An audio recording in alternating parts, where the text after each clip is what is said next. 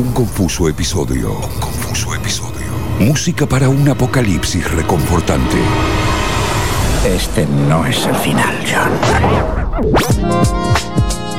Miércoles de 20 a 22 por FM La Patriada. FM La Patriada.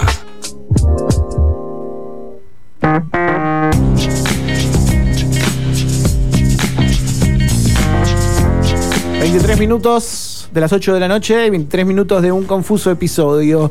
Y ya una de las cuatro puertas que abrimos, ¿no? Visualmente estás en un pasillo con cuatro puertas, cuatro temáticas. Y al final del túnel hay una entrevista muy hermosa que vamos a tener. Pero abrimos la primera y entramos al mundito de Luca Pino. La más difusa, tal vez. La más, la más abstracta. La más humeante. Sí, hay mucho. Sí, estaba cerrada y ya de abajo empezaba a salir humo, ¿no? Sí. Raro. Un olor raro también, Sí, ¿no? Sí, Pero bueno. como azufre. Sí. Bueno, eh, no sé, yo la verdad que no sé de qué están hablando. Me gusta igual, Yo le voy a ¿eh? hacer una pregunta, voy a arrancar con una pregunta. Voy a arrancar, eh, si tengo tiempo, si la producción me lo permite. Eh, a ver, si yo les digo 140 millones de reproducciones en YouTube y Ay.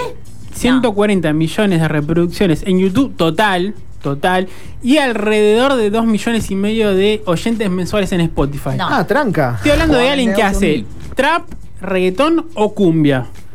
Mm, me suena que trap. Reggaetón.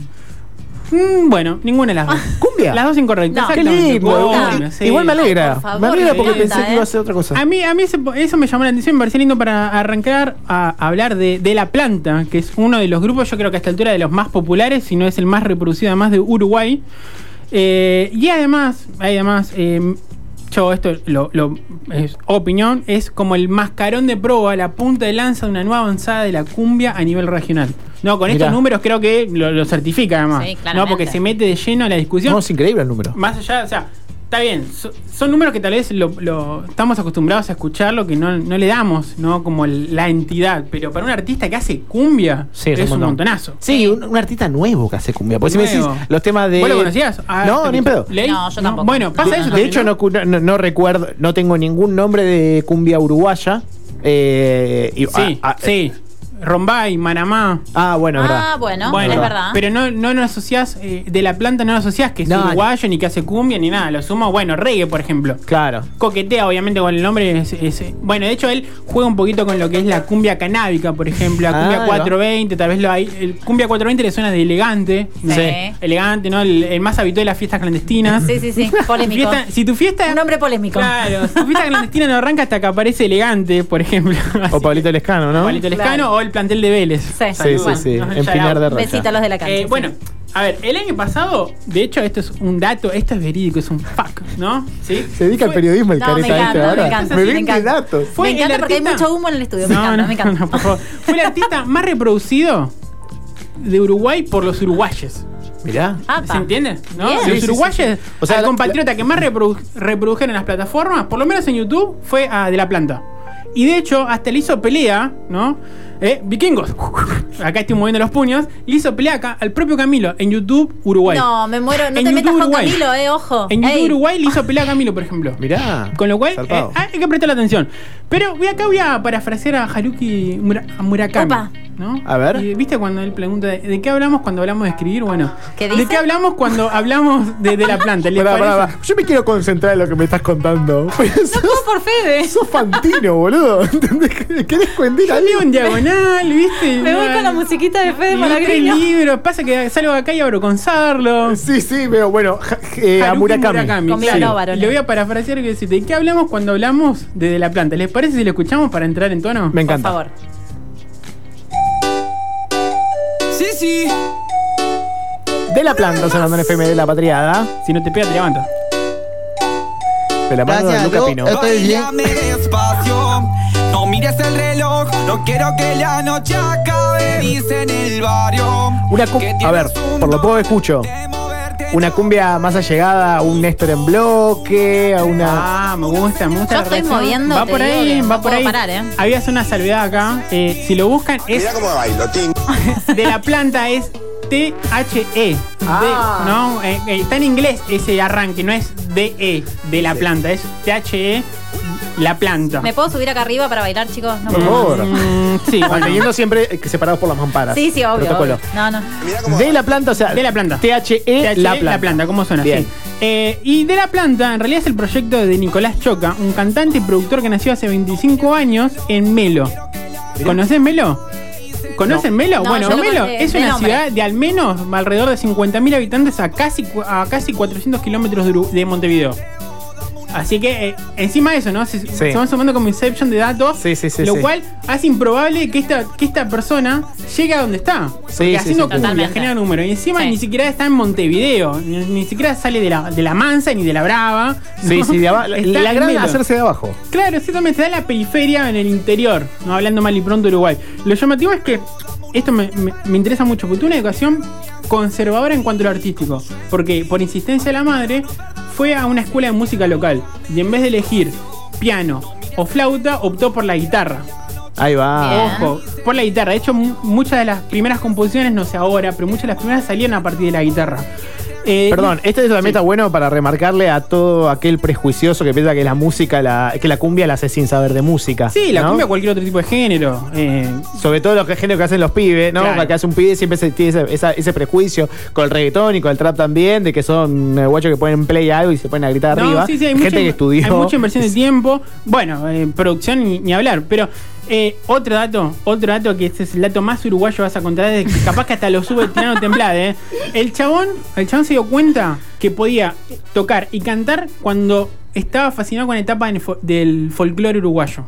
Ah. Dame algo más uruguayo que eso, ¿no? Hold my beer.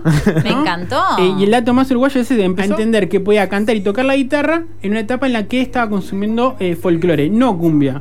Y acá me preguntará, bueno, ¿y la cumbia cuándo aparece? Bueno, en realidad la cumbia siempre estuvo presente en él, porque desde los nueve años lo que él estaba curtiendo es Pasión de Sábado, Mirá, en Bloque. Me la base, la repandilla, con lo cual, en paralelo a su educación formal, tuvo, tuvo esa educación, si se quiere, sentimental por el lado de la cumbia. Y si les parece, vamos a escuchar otro ejemplo de Bien. lo que es, si querés, Fede, lo subimos un poquito para escuchar. El amor para mí no es Tiene sentido, ¿no? Sí, Tiene se- se sentido, nota. ¿Por qué? ¿Por qué?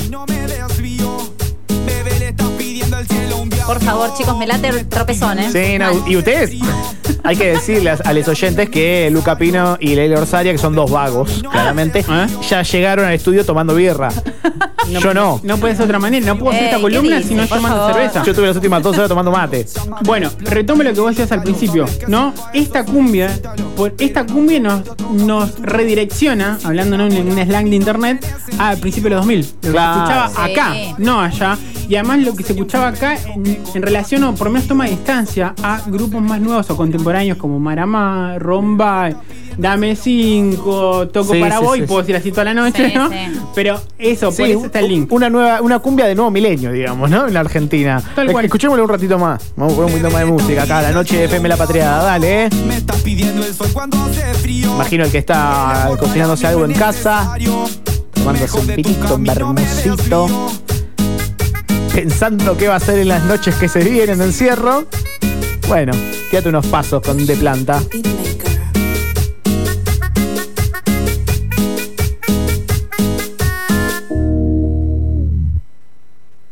Trajiste, me gusta lo que me trajiste, Pino. ¿Te parece? Vamos, gusta. venimos bien hasta acá. Me venimos muy bien. Sí. ¿no? Vieja, vieja escuela, pero a la vez algo que me llamaba la atención de él, que me gustó, o sea, me gusta que la gente piense que es algo hecho en Argentina en 2010, pero hecho por un uruguayo en 2020. Sí, Sí, sí, totalmente. es interesante. Otro es contexto. interesante, porque además uno lo relaciona directamente con eso. Hay algo interesante también esto, perdón. A ver, por favor. Que lo que tiene que ver con el FASO directamente, en su país y en su época, no tiene que ver con la ilegalidad, sino con el disfrute del cannabis en sí. ¿No? Me parece a mí. Porque no, no, no, no- es ilegal eh, fumar porro en Uruguay. Eh, hay- creo que se resignifica la relación con el cannabis en ese punto, eh, si pensamos en la cumbia argentina del principio de los 2000, ¿no? Bueno, ¿sabes qué? Voy a hacer un fast forward porque Por te adelantaste a, a mi columna, el Perdón. cierre. No, no pasa nada, me das el pie para, para hablar de esto. ¿Sabes que él cuando está en su mejor momento, o por lo menos estaba ahí como ascendiendo, saca un tema y cuando cumple 18, voy a hablar eh, ¿no? con el slang, cae en cana por excederse por el cultivo Mirá. de que, que estaba permitido en esa, en esa época. Ah, mira vos. Entonces él está preso durante una cantidad de meses en los cuales lo que él estaba haciendo medio que pasa de moda. Medio que Ah. pasa de moda y cuando vuelve, bueno, ahora después lo, lo voy a anticipar. Cuando vuelve, eh, ya medio que estaba resignado, porque era, esto ya pasó de moda lo que yo hago. Esta, esta cumbia, viste, no, como que no, no da, ya, ya pasó. Eh, paradójicamente, hace pocas semanas se conoció una especie de alianza que hizo junto a una productora de semillas de, de- de cannabis.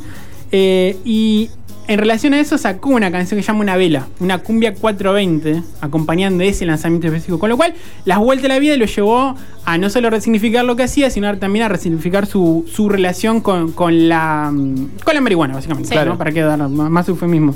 Pero sí, sí, tenés, tenés, tenés razón en eso de, de la relación entre la música, el consumo y además el la contexto. ilegalidad. Además, por ejemplo. Con todos los pibes cambiando los pasillos, dejamos el barrio de que la primer, eh, el primer segmento, la primera puerta que abrimos en un confuso episodio sea de cumbia, ¿eh? Por favor, es me como hay algo que la, que la levantó un montón esto, opino. Voy a, voy a concluir si les parece más. Dale, dale. Como Resumiendo, un te lo resumo así nomás. La primera canción, así posta a posta, la sacó en 2014. ¿Saben cuánto le salió? La grabación, mil pesos de la época. Mil, No. mil uruguayos. Mil uruguayos. ¡Qué locura! Grabó una canción, grabó dos canciones en realidad y una sola fue la que pegó y a partir de eso empezó, empezó. Y vuelvo a lo de la, a lo de la droga cuando cae preso, porque él cuando sale ya estaba totalmente resignado y en 2018 eh, está por tirar la toalla y saca una tirada de canciones y hay una en particular que se llama Madura, que es la que inesperadamente termina pegando. Ahí va. ¿No? Hablando, ¿no? Sí, sí, En sí, relaciones-. Brota esa canción que se llama Madura, Chan. pega, y es la canción que básicamente reactiva su carrera y le permite girar por los 19 departamentos uruguayos. Ahí va. Gracias a una canción de 2018 en adelante, el- él es franco ascenso lo suyo. Hay algo también que, que me gusta destacar de lo que acabas de decir, el tema de eh, el poco dinero que invirtió en la primera canción y el éxito que tuvo eso, pienso en Elegante también. Bueno. Elegante, que no sepa, es un cantante de cumbia o de trap. Vos Cumbia sos- 420. Cumbia de Cumbia 420, un pie que llega a muchísima gente, un pie que también salió hace poco eh, una entrevista en Filonews de Caja Negra, una, una entrevista que hace Julio Leiva que son geniales. Eh, yo no lo tenía, el pibe lo conocí ahí, me encantó. ¿Cómo que no? El tema Racatá, ¿no? Lo conocía la canción, Sí. a él no lo conocía. De hecho, no sabía cómo se llamaba el que hacía esa canción.